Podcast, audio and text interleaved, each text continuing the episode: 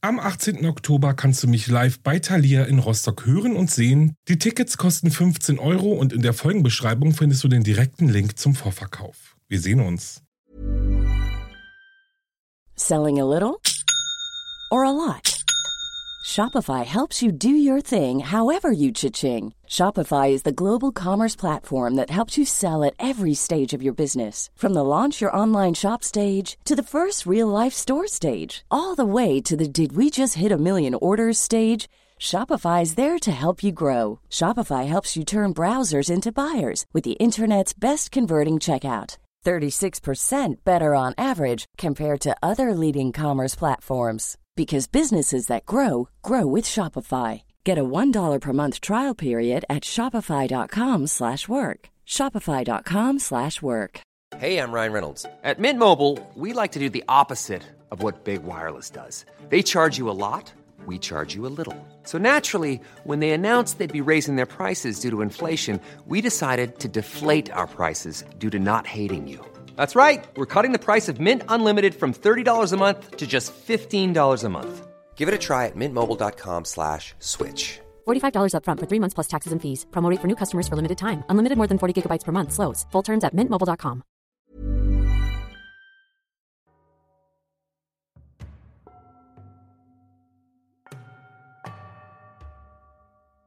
Hallo und herzlich willkommen zurück bei Wahre Verbrechen. Ihr seid hier bei dem True Crime Podcast, der einfach die aller, allerbesten Zuhörer und Zuhörerinnen hat. Ein ganz dicker Kuss geht raus an euch alle. Danke, dass ihr dieses Mal wieder mit dabei seid und auch an alle, die neu hier sind. Herzlich willkommen zu eurem persönlichen Adventstürchen Nummer drei.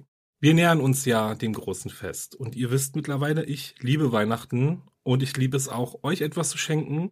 Also, zum einen bemerkt ihr gerade, dass es schon wieder eine neue Folge gibt und zum anderen haue ich noch diese Woche eine brandheiße Black Stories Rätsel Edition raus und zwar der Edition von Sebastian Fitzek. Also alle Fans aufgepasst, guckt auf Instagram nach dem passenden Post, da erfahrt ihr, wie ihr diese Special Edition Sebastian Fitzek gewinnen könnt. Und ja, wenn das nicht cool ist, dann weiß ich auch nicht. Alle Infos findet ihr in der Folgenbeschreibung. Und ich habe in dieser Folge auch wieder einen wundervollen Unterstützer mit dabei. Und ja, ich weiß, es ist halt Werbung, aber ich freue mich, dass es Firmen gibt, die dieses Projekt hier unterstützen und mir ermöglichen, zum Beispiel mehr Folgen zu produzieren, so wie diese hier.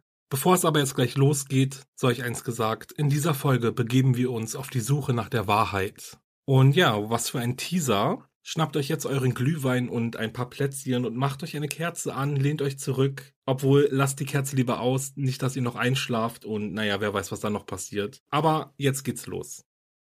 Im Jahr 1978 lassen sich Diana und Buck Copsey scheiden. Das Ehepaar oder vielmehr Ex-Ehepaar ist gerade erst Eltern einer Tochter geworden. Nun steht Diana ganz auf sich allein gestellt da. Mit nur wenig Geld auf dem Bankkonto zieht sie gemeinsam mit ihrer Tochter Misty in einen Trailerpark namens Green Meadows in Puyallup im Bundesstaat Washington. Puyallup ist eine kleine Gemeinde mit zu diesem Zeitpunkt gerade einmal 25.000 Einwohnern. Die nächstgrößere Stadt ist Tacoma. Ihren Namen hat die kleine Stadt von einem alten Indianerstamm bekommen, der einmal in ihr angesiedelt war. Puyallup ist klein, freundlich, idyllisch.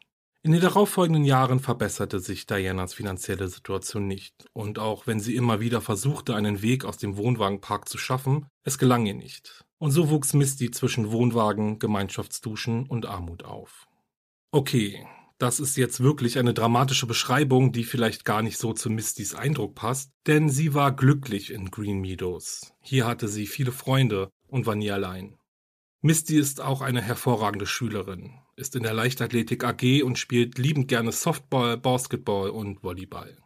Unter ihren Mitschülern an der Junior High ist sie sehr beliebt. Irgendwie ist sie immer der Mittelpunkt ihrer Freundesgruppen. Was sicherlich daran liegt, dass Misty ein sehr freundliches, lustiges und charismatisches Mädchen ist.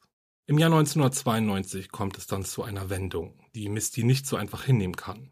Diana hat endlich ein richtiges Haus gefunden, in dem sie beide wohnen können in dem es vor allem Misty besser haben wird, weg von den Wohnwagen. Und so ziehen Diana und Misty nach Spanaway, etwa 20 Minuten von Green Meadows entfernt. Und ja, der Umzug bedeutet nicht, dass Misty die Schule wechseln muss oder ihre Freunde nicht mehr sehen kann. Dennoch war es eine neue Nachbarschaft, eine neue Umgebung und irgendwie fühlt es sich doch ewig weit weg an. Diana hatte einen schweren Job in der Pflege und betreute ältere Menschen. Sie war oft bis spät abends bei der Arbeit.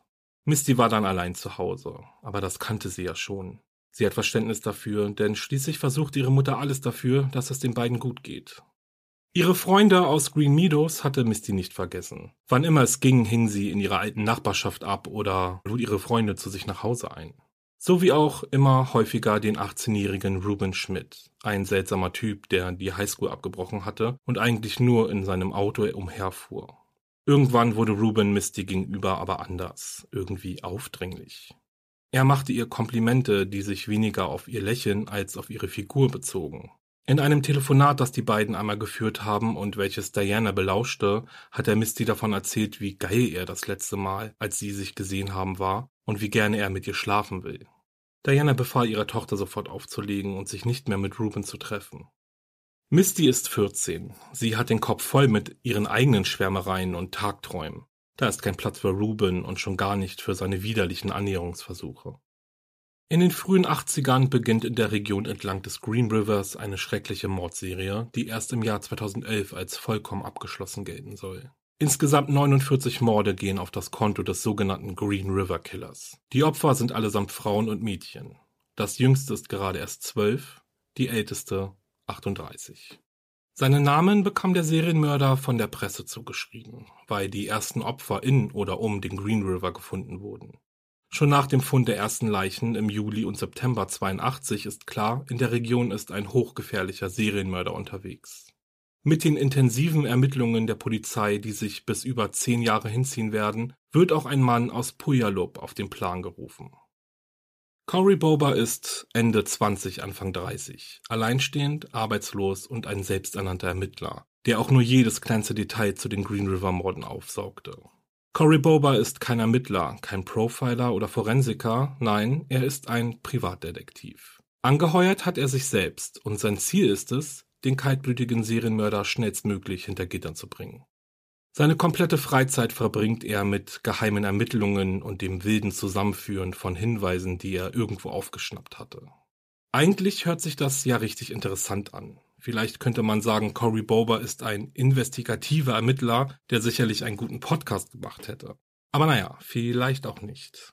Immer und immer wieder taucht Boba mit neuen Hinweisen bei der Polizei auf. Was anfangs noch ernst genommen wurde, mit den Jahren aber entwickelte Boba sich eher zu einer Last statt zu einer Hilfe. Mit den Monaten und Jahren wurden immer mehr Leichen gefunden.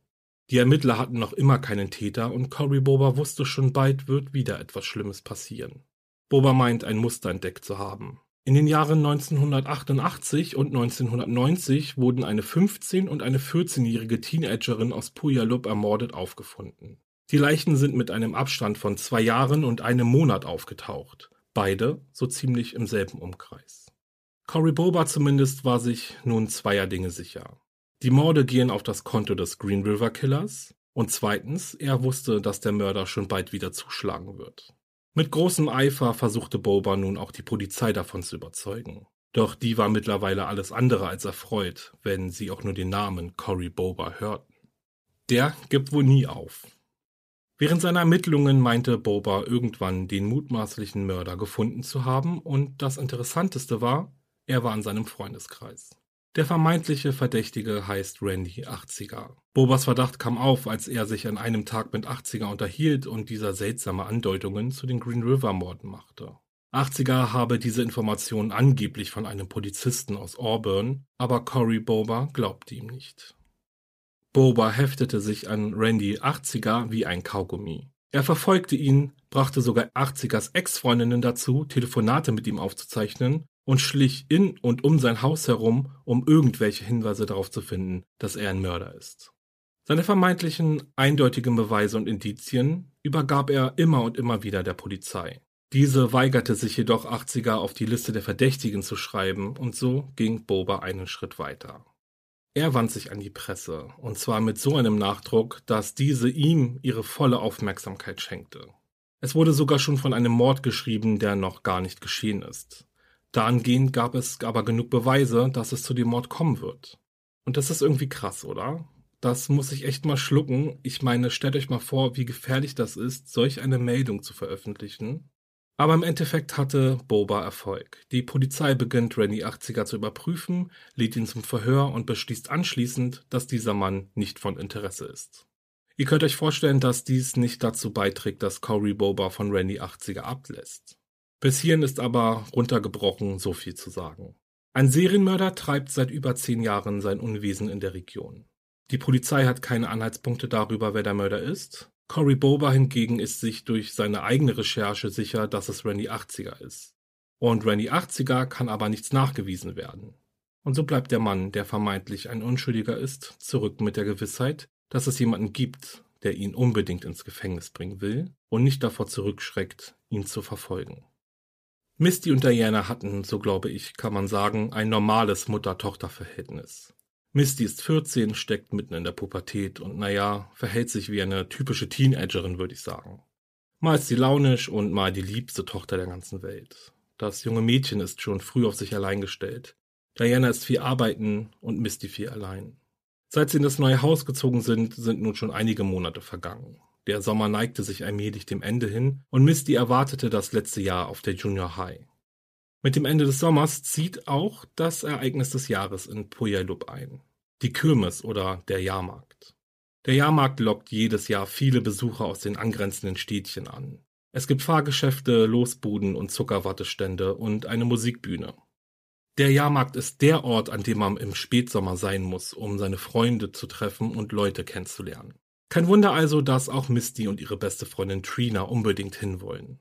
Es dauerte zwar ein wenig, doch mit genügend Überzeugungsarbeit schafften die beiden Freundinnen es, Dianas Erlaubnis zu bekommen, alleine auf den Jahrmarkt zu gehen und sogar für sie zu lügen. Tynas Eltern erlaubten ihr nämlich nur zum Jahrmarkt zu gehen, wenn jemand sie nach Hause fahren würde. Doch da Diana arbeiten musste, einigten sich die drei darauf, dass Misty und Trina mit dem Bus fahren würden. Der letzte fährt um 20.40 Uhr. Wenn sie diesen Bus nicht verpassen, dann sollte alles glatt gehen. Es ist der 17. September 1992, als Misty sich die neue Jeanshose von ihrer Mutter leiht und sich mit ihrer Freundin Trina vor dem Jahrmarktsplatz trifft. Es war einer der besten Tage, die die beiden in diesem Jahr zusammen erlebt haben. Auf der Bühne spielte eine relativ bekannte Band aus der Region und Misty und Trina hörten gar nicht auf zu tanzen. Sie aßen Zuckerwatte und Popcorn, fuhren mit der Geisterbahn und blödeten mit ihren Freunden herum. Dann ist es 20.40 Uhr. Der letzte Bus fährt den beiden vor der Nase weg. Wie sollten sie denn jetzt nach Hause kommen? Gegen 20.45 Uhr ruft Misty von einer Telefonzelle ihre Mutter an. Diana ist alles andere als begeistert. Was soll sie denn jetzt tun? Sie ist arbeiten und kann nicht weg. Misty schlägt vor, dass ihr Bekannter aus Green Meadows, Ruben Schmidt, sie nach Hause fährt. Doch Diana ist von dieser Idee überhaupt nicht begeistert. Sie verbietet Misty regelrecht in sein Auto zu steigen. Diana mochte Ruben nicht. Er war ihr absolut nicht geheuer. Misty hatte vor einigen Wochen einen Pager von ihrer Mutter geschenkt bekommen. Sie verblieben so, dass sie durch die Nummern scrollt und guckt, dass jemand sie abholt. Dann soll sie Diana nochmal anrufen und ihr Bescheid geben. Okay, Misty legt auf. Trina wohnt in Sumner, also genau in der entgegengesetzten Richtung zu Mistys Haus. Soweit hatte Trina es auch gar nicht. Sie würde laufen. Aber dies war keine Option für Misty. Sie würde Ewigkeiten brauchen, bis sie zu Hause ist. Diana hatte Spätdienst. Sie würde erst mitten in der Nacht nach Hause kommen. Doch ihre Gedanken waren jetzt schon nur bei ihrer Tochter. Misty hatte sich nicht wie vereinbart bei ihr zurückgemeldet und ihr Bescheid gegeben, mit wem sie jetzt mitfährt oder ob sie vielleicht auch schon zu Hause angekommen ist. Die Nacht war schrecklich. Die Stunden wollten nicht vergehen und als es endlich soweit war, machte sich Diana auf den direkten Heimweg. Misty ist sicherlich vor dem Fernseher eingeschlafen. Es wird schon alles gut sein. Doch als sie das Haus betritt, ist alles ruhig. Misty liegt nicht auf der Couch im Wohnzimmer und in ihrem Schlafzimmer ist sie auch nicht. In Diana bricht Panik aus. Es ist früh am Morgen, kurz vor sechs. Diana ruft bei Trina an, doch es geht niemand ans Telefon. Dann versucht sie es bei ihrer Mutter, also Mistys Oma. Sie hatte den ganzen Tag nichts von Misty gehört. Und dann bei Ruben. Er weiß bestimmt, wo sie ist. Er erzählte Diana jedoch, dass Misty ihn zwar gefragt hatte, ob er sie abholt, er aber nicht genügend Tank im Auto und auch kein Geld hatte und sie dementsprechend nicht abholen konnte. Dann rief sie die 911, was bei uns die 110 wäre. Sie meldete Misty als vermisst, erzählte, dass sie auf dem Jahrmarkt war und nicht nach Hause gekommen war. Die Antwort, die sie dann aber bekommen hat, die ist wirklich unglaublich. Misty sei vermutlich eine Ausreißerin und wird sicherlich schon bald wieder zu Hause sein. Als vermisst würde sie erst nach 30 Tagen gelten. Und das ist so unglaublich, oder? Ich meine, Misty ist 14, sie ist über Nacht nicht nach Hause gekommen und niemand weiß, wo sie ist. Und ja, worauf soll man denn bitte warten? Also vor allem 30 Tage lang. Doch dieser Fehler der Polizei soll noch weitreichende Konsequenzen haben. Diana setzt sich ins Auto und fährt zum Jahrmarkt. Sie versucht zu rekonstruieren, wo Misty gewesen war und wo sie hingegangen sein könnte. Sie fährt den Nachhauseweg ab, immer und immer wieder. In der Schule ist Misty auch nicht und Trina ist auch noch nicht zurück. Diana hinterlässt eine Notiz an der Haustür und fährt wieder. Diesmal direkt auf das Polizeirevier von Pierce County. Hier wird ihr gesagt, dass die Information, sie müsse 30 Tage abwarten, bis ihre Tochter als vermisst gemeldet werden kann, stimmt nicht. Doch es gab ein Problem. Dadurch, dass Misty in Puyallup verschwunden ist, ist auch die Polizei von Puyallup zuständig. Der Sheriff von Pierce County konnte nichts für sie tun. Und das ist die zweite Unglaublichkeit, wie ich finde. Das ist schon fast lächerlich. Denn ich meine, okay, es gibt Zuständigkeiten, die gibt es ja auch hier, aber irgendwie erhofft man sich ja doch, dass der Sheriff von dem einen County den Sheriff von dem anderen County wenigstens kontaktiert. Aber dem war nicht so. Später erhielt Diana einen Anruf von Trina. Sie erzählte ihr, dass sie sich, nachdem sie den Bus verpasst hatten, getrennt haben. Trina ging zu Fuß nach Hause und Misty wollte sich abholen lassen. Diana rief erneut bei Ruben an. Er war nicht da. Sein Mitbewohner James ging ans Telefon. Ruben sei nicht da, aber gestern Nacht ist er nochmal gemeinsam mit seinem Onkel losgefahren, um Misty vom Jahrmarkt abzuholen. Also doch, am Morgen hatte Ruben doch noch etwas anderes erzählt. Etwas später versuchte Diana es dann erneut bei Ruben und dieses Mal ging er ran. Wo ist meine Tochter? Ruben erklärte Diana, dass sein Mitbewohner sich geirrt hatte. Er ist wirklich mit seinem Onkel losgefahren, aber auf eine Party und nicht, um Misty abzuholen. Wenn das so war, wieso hat Ruben Diana dann am Morgen angelogen? Er hätte jedoch gleich sagen können, dass er auf einer Party war, oder? Hat er vielleicht etwas zu verheimlichen? Ich finde, es scheint im Moment auf jeden Fall so. Aber gucken wir mal weiter. Die Polizei von Puyallup änderte ihre Ansicht übrigens nicht. Misty wird sicherlich bald auftauchen. Und so vergingen Tage. Tage, an denen Diana hoffte, Misty würde endlich nach Hause kommen. In den nächsten Tagen fertigte Diana Flugblätter an und verteilte diese in der ganzen Stadt. Sie kontaktierte immer wieder Mistys Freunde und bat darum, dass sie sich melden sollen, sobald sie etwas von ihrer Tochter gehört haben. Egal was war, sie wird nicht sauer sein.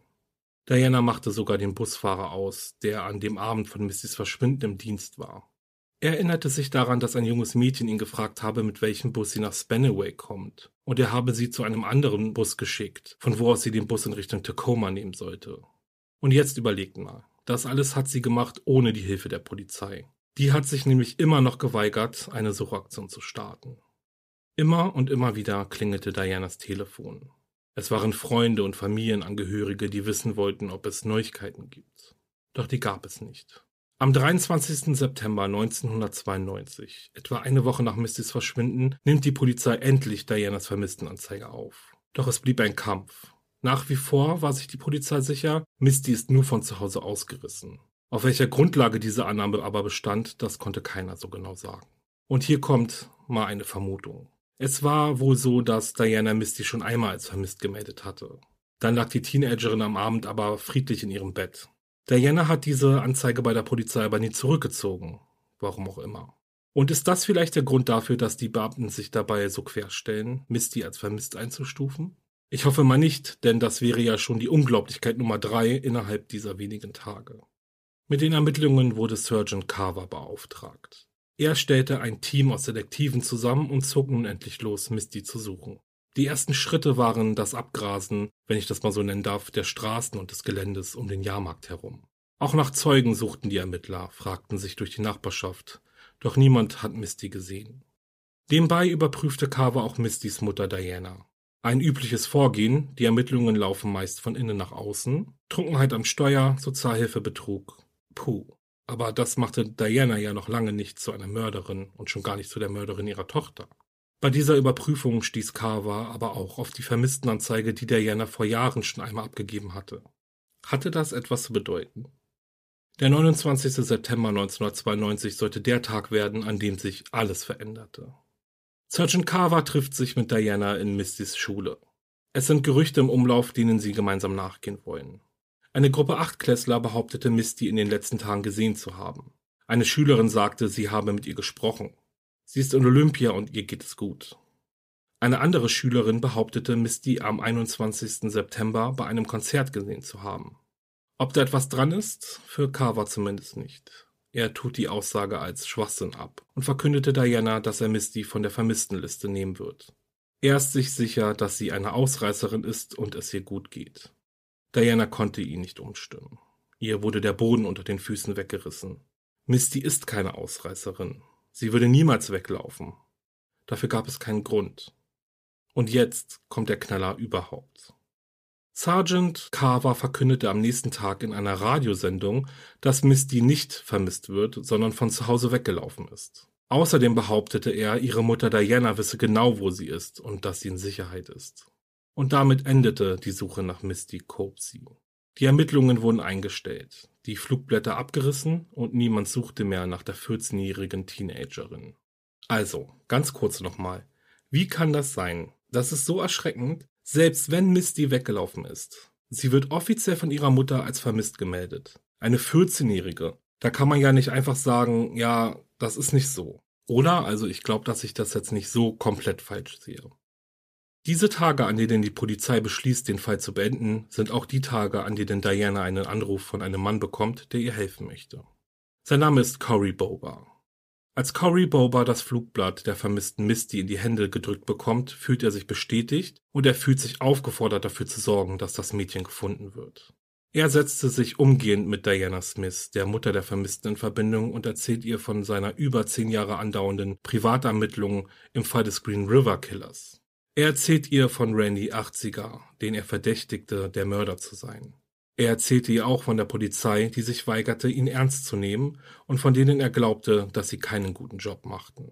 Und da haben wir dann die Verbindung, die es brauchte, um Diana und Cory zusammenzubringen. Die Unfähigkeit der Polizei. Doch so gut es Diana tat, endlich einen Verbündeten zu haben, jemanden, den es interessierte, was mit Misty geschehen ist, so sehr zerschlug der Unbekannte auch ihre Hoffnung. Boba war sich sicher, dass Misty Opfer des Green River Killers geworden ist mit anderen Worten, Randy 80er habe das Mädchen entführt und umgebracht. Auch wenn sie wusste, dass die Ausreißertheorie der Polizei nicht stimmte, war ihr diese jedoch lieber. Sie gab ihr Hoffnung, dass Misty irgendwann wieder vor der Tür stehen wird. Aber jetzt, mit Boba an ihrer Seite, war diese Hoffnung weg. Die beiden telefonierten fast jeden Tag miteinander und das über Stunden. Immer und immer wieder erzählte Cory Boba Diana von seinen Theorien, seinen Beweisen und Indizien und seinen Plänen, den Mörder endlich zu überführen. Sie hörte irgendwann nur noch zu, während sie nebenbei zur Flasche griff und versuchte, ihre Trauer zu betäuben. Am 5. Oktober tauchte Cory Boba auf dem Polizeirevier von Puyallup auf und verlangte mit Sergeant Carver zu sprechen. Carver bläute Boba immer und immer wieder ein, dass Misty eine Ausreißerin sei. Irgendwie hoffte er, den Mann diesmal schneller loszuwerden. Doch Boba glaubte ihm kein Wort. Carver erzählte Boba dann, dass er den Fall an den Sheriff von Pierce County abgegeben hatte.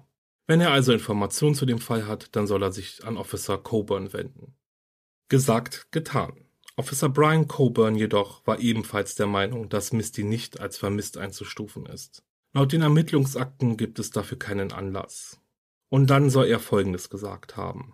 Wenn er den Aufenthaltsort von Misty herausbekommt, dann wären er und Diana die letzten Personen, die er informieren würde. Mistys Mutter Diana sei eine gestörte, lügende Trinkerin und Boba ein Psychopath. Cory Boba ließ sich von dieser Aussage nicht abschrecken. Vielmehr bestätigte sie nur, was er eh schon vermutete. Die Polizei ist unfähig. Er zog seinen altbewährten Triumph. Wenn die Polizei ihn nicht ernst nimmt, dann wird er die Presse einschalten. Das hat in der Vergangenheit immer schon geklappt. Dann verlässt er das Revier und wird einige Tage später festgenommen. Cory Boba verdiente sich als Dealer ein wenig Geld dazu. Ein offenes Geheimnis, welches ihm jetzt zum Verhängnis wird. Die Polizei hat genug von dem Hobbydetektiv. Sie erwischen ihn auf frischer Tat, stecken ihn in Untersuchungshaft und später wird er vor Gericht stehen und eine 14-monatige Haftstrafe verbüßen. Doch bis es soweit ist, dauert es noch. Und Diana? Abgestempelt als Lügnerin und Trinkerin, als schlechte Mutter, deren Tochter es nicht mehr ausgehalten hatte. Sie blieb zurück ohne ihren einzigen Verbündeten, der ihr nicht gut tat, aber das merkte sie schon gar nicht mehr. Nachdem Boba im Oktober kurzzeitig in Haft kam, nahmen die beiden Ermittler der unterschiedlichen Reviere, Herm Carver und Brian Coburn, Kontakt zu Diana auf. Jedoch nicht etwa, weil es Neuigkeiten von ihrer Tochter gab, nein, sie bearbeiteten sie dahingehend, den Kontakt zu Cory Boba abzubrechen. Er würde die Suche nach ihrer Tochter nur behindern, seine falschen Informationen seien gefährlich. Wenn Diana von Boba ablässt, so versprechen sie ihr, dann nehmen sie Misty wieder in die Vermissten-Datei auf. Ja, und ganz ehrlich, was soll ich euch jetzt erzählen? Diana willigt ein. Die Tatsache, dass die Polizei dann endlich wieder nach ihrer Tochter suchen würde, entflammt neue Hoffnung. Carver und Coburn brachten sie dazu, eine einstweilige Verfügung gegen Boba zu erwirken. Er durfte sich nun nicht mehr bei ihr melden. Dass sie von den Ermittlern hinters Licht geführt wurde, ahnte sie zu diesem Zeitpunkt noch nicht. Misty war nun knapp 30 Tage lang verschwunden. Das heißt, sie würde sowieso in die vermissten Datei aufgenommen werden ob die Polizei nun wollte oder nicht. In ihrer Euphorie und dem Glauben, die Ermittler wieder auf ihrer Seite zu haben, ließ Diana sich zu etwas hinreißen, das sie später noch sehr bereuen würde. Sie erzählte ihnen von den illegalen Vorgehensweisen gegenüber Randy 80er, die Cory Boba anwandte, um an Informationen zu kommen. Etwa zwei Wochen später zieht Diana die Verfügung gegen Boba zurück. Es ist Anfang November und sie hatte die letzten Wochen alleine verbracht. Es gab so gut wie niemanden, der sie unterstützte, ihr Halt gab. Und nun war auch Cory weg, der einzige, der ihr zuhörte und der einzige, der sie dabei unterstützte, ihre Tochter zu finden. Sie brauchte Cory Boba, genauso wie er sie brauchte. Auch wenn sie beide einen jeweils anderen verdächtigten. Diana war fest davon überzeugt, dass Ruben mehr weiß, als er zugibt. Und Boba, naja, wir wissen ja, wen er verdächtigte. Anfang November kam Bewegung in den Fall. Endlich. Der Sheriff von King County gab offiziell bekannt, dass in dem Fall der beiden gefundenen Leichen von Kim DeLange und Anna Chebetnoy aus den Jahren 88 und 90 neu ermittelt wird. Die beiden Mädchen stammten aus Puyallup und die Aufklärung war zu Cory Bobas persönlicher Lebensaufgabe geworden. Das Verschwinden von Misty Copsey wurde zwar nicht in die Ermittlungen einbezogen, doch das war für Boba okay. Er fühlte sich bestätigt, auf dem richtigen Weg zu sein. In einem Ermittlungswahn ging er dann so weit, dass er einen Mitarbeiter der Gerichtsmedizin so sehr bedrängte, ihm Informationen über den Fundort der beiden Leichen zu geben, dass er diese tatsächlich erhielt. Highway 410. Also ich denke, man kann sagen, was man will, aber Cory Boba lässt zumindest nicht locker. An den Wochenenden organisierte er Suchtrupps mit bis zu 20 Personen, die er auf den Highway 410 führte und mit denen er zusammen die Gegend absuchte. Nicht zu vergessen, die Polizei tat dies nicht. Erst am 2. Dezember 1992 erklärte der Sheriff von Pierce County Misty Copsey offiziell als vermisst unter verdächtigen Umständen. Was auch immer das bedeuten soll. Also ich denke mal, dass damit gemeint ist, dass sie vermutlich einem Verbrechen zum Opfer gefallen ist. Mit dieser öffentlichen Bekanntgabe zumindest löste sich der Stempel der Ausreißerin und auch Dianas Ruf stellte sich, wenn auch nur ein wenig, wieder her. Am 9. Dezember übergab Cory Boba der Polizei von Pierce County seine Ergebnisse der Suche, die er organisierte, und auch seine Theorie zu dem Fall und dem Täter. Ebenfalls gab er den Hinweis, dass die Story schon am nächsten Tag von der Tageszeitung News Tribune veröffentlicht werden würde. Er wollte unbedingt sichergehen, dass er ernst genommen wird. Im Grunde beschrieb er in seiner Theorie, dass Mistys Verschwinden mit den Morden von 88 und 90 zusammenhing. Zwischen den ersten beiden Entdeckungen lagen zwei Jahre und ein Monat. Und nun ist diese Zeit bald zwischen dem zweiten und dem dritten, also Mistys Mord, soweit.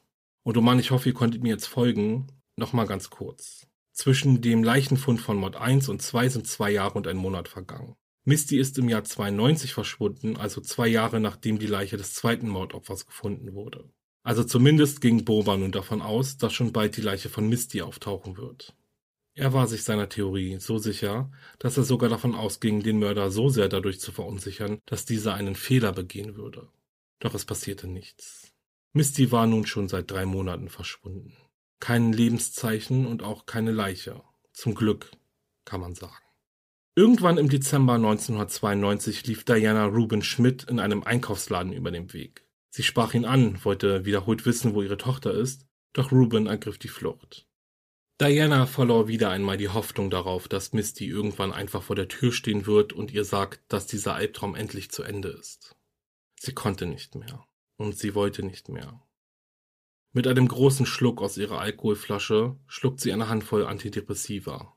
Dann sackt sie zu Boden. Wenig später wacht sie in einem Krankenhaus auf und nur wenige Tage später sitzt sie wieder in ihrem leeren Haus. Im Januar 1993 ist Diana gemeinsam mit Mistys Freundin Trina bei der Sendung Northwest Afternoon zu Gast. Auch dabei ist Detektiv Doyen vom King County Apartment. Er ist der leitende Ermittler im Fall der Green River Morde und der Morde der beiden Puyallup-Mädchen. Während der Sendung wurden die Zuschauer gebeten anzurufen, sollten sie irgendwelche Hinweise haben. Und tatsächlich meldete sich eine Frau, die behauptete, Misty am Abend des 17. September auf der Hauptstraße von Puyallup gesehen zu haben. Misty ist an einem 7-Eleven, das ist so etwas wie ein Spätkauf, vorbeigelaufen. Die Frau ist sich auch sicher, dass es eher gegen 10 Uhr und nicht gegen 9 Uhr, wie allgemein angenommen war. Wenn das stimmt, ist Misty eine halbe Stunde bis Stunde später verschwunden als angenommen. In dieser Zeit hätte also noch so einiges passieren können.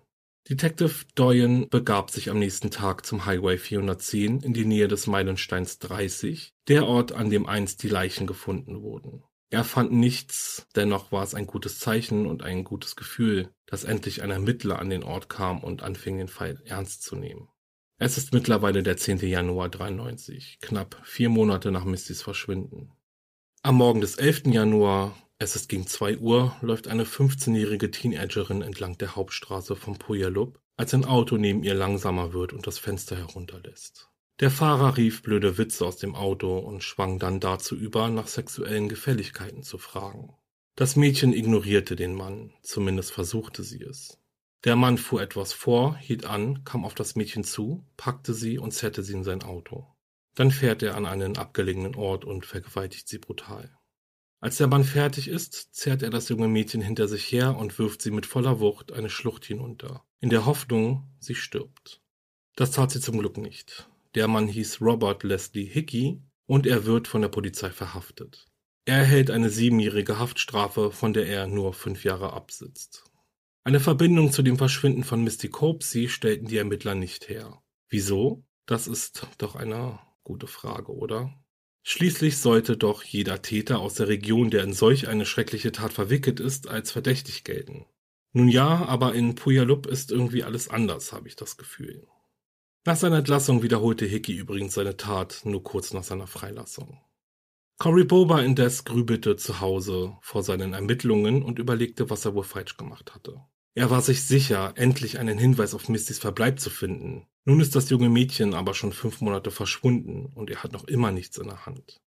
Was er aber mittlerweile wusste, ist, wo sein Hauptverdächtiger sich in der Nacht des 17. September 1992 befunden hatte.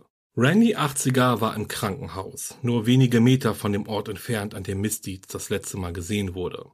Seine Schwester hatte entbunden und er stand ihr bei. Ob Boba ihn das glaubte, das werden wir noch herausfinden. Erstmal kommen wir aber zu einer anderen Sache, die er herausgefunden hatte. Wieder tauchte Cory Boba wie aus dem Nichts im Gebäude der Gerichtsmedizin auf und wieder bedrängte er denselben Mitarbeiter, ihm nochmal und ausführlich zu sagen, wo die beiden Leichen der Teenager in den Jahren 88 und 90 gefunden wurden. Highway 410, Meilenstein 30, Südseite. Südseite? Boba und sein Team haben auf der Nordseite gesucht. Und da war der Fehler. Cory Boba plante für den 7. Februar 1993 eine neue Suchaktion und dieses Mal schaltete er die Presse ein. Der Artikel erschien und die Suchaktion startete.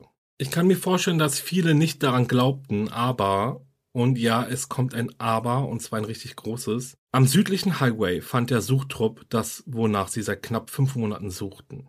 Die Jeans, die Misty am Tag ihres Verschwindens von ihrer Mutter ausgeliehen hatte. Zudem wurden Socken und Unterwäsche in unmittelbarer Nähe gefunden. Damit waren die Gerüchte um die Teenagerin, die von zu Hause weggelaufen ist, nun endgültig aus dem Weg geräumt. Für Cory Boba war dieser Fund ein riesiger Erfolg. Endlich konnte er beweisen, dass seine Ermittlungen von Bedeutung waren. Nun konnte er der Polizei direkt ins Gesicht lachen. Diana aber starb innerlich, so beschrieb sie diesen Tag. Mit dem Fund der Sachen erlosch nun auch der letzte Funken Hoffnung, Misty würde wieder zurückkehren. Sie konnte die Jeans eindeutig identifizieren. Sie beschäftigte sich nun schon seit einiger Zeit mit dem schlimmsten Ausgang dieses Falls. Doch dass sie nun die schreckliche Gewissheit hatte bzw. haben sollte, das verkraftete sie nicht. Boba hatte recht, ihre Tochter war tot.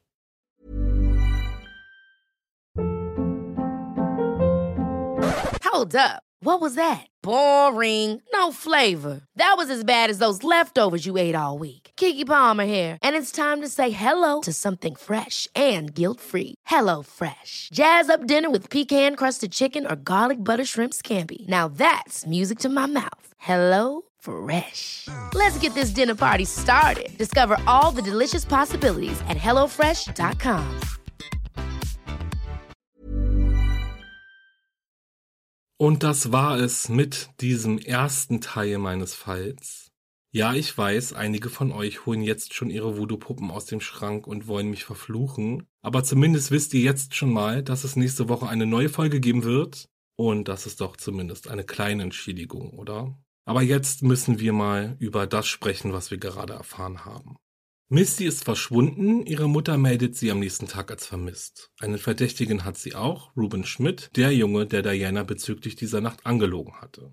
Dann haben wir Cory Boba kennengelernt, ein Mann, der irgendwie besessen wirkt, also dahingehend einen Mörder zu fangen. Aber eines muss man ja nochmal sagen, er hatte einen guten Riecher. Was seine Obsession Randy 80er angeht, muss ich sagen, bin ich echt gespannt, was da noch rauskommt. Und dann haben wir den großen Buhmann, und ich glaube, das kann man so sagen, die Polizei. Und die ist unglaublich, wie ich finde, denn lassen wir jetzt mal beiseite, dass sie sicherlich irgendwie auch versucht haben, einen guten Job zu machen und dass jeder Fehler machen kann. Aber eine 14-Jährige verschwindet und wird vermisst und keiner will es ernst nehmen. Und selbst wenn sie weggelaufen ist, da muss man sich doch fragen, wohin und eventuell mit wem. Denn was wäre, wenn sie mit einem viel, viel älteren Mann zum Beispiel weggegangen wäre und sich zwar selbst dafür entschieden hatte, aber irgendwie noch gar nicht einschätzen kann, was diese Entscheidung mit sich bringen würde oder mit sich bringen kann. Und uh, ich bin, ich bin entsetzt. Und ja, also wir sind jetzt alle gespannt auf die nächste Folge. Ich hoffe, dass wir dann auch noch weitere Fragen klären können, wie zum Beispiel, weiß Diana doch etwas über das Verschwinden ihrer Tochter und hatte die Polizei womöglich recht mit ihrer Annahme? Ist Randy 80er wirklich der Green River Killer und wird Misty Copesy überhaupt irgendwann gefunden? Und damit verabschiede ich mich für diese Folge. Ihr wisst ja, wenn euch mein Podcast gefällt, dann lasst bitte ein Abo und eine Bewertung da. Besucht auch meine Instagram-Seite wahre-verbrechen-podcast und lasst ein paar Herzen für mich da. Ich wünsche euch eine sichere Woche und freue mich auf die nächste Folge. Bleibt sicher. Ciao.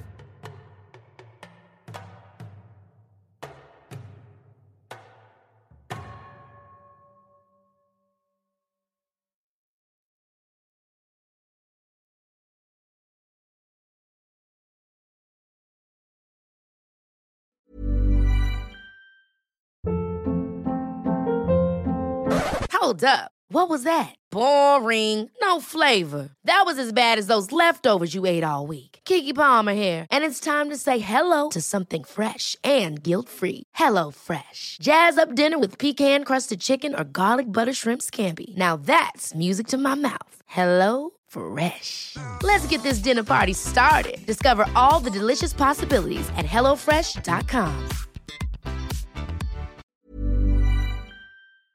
Höre jetzt die vierte und alle anderen Staffeln meines True Crime Podcasts Steigt nicht ein, exklusiv auf Podimo. Alle Infos findest du in der Folgenbeschreibung.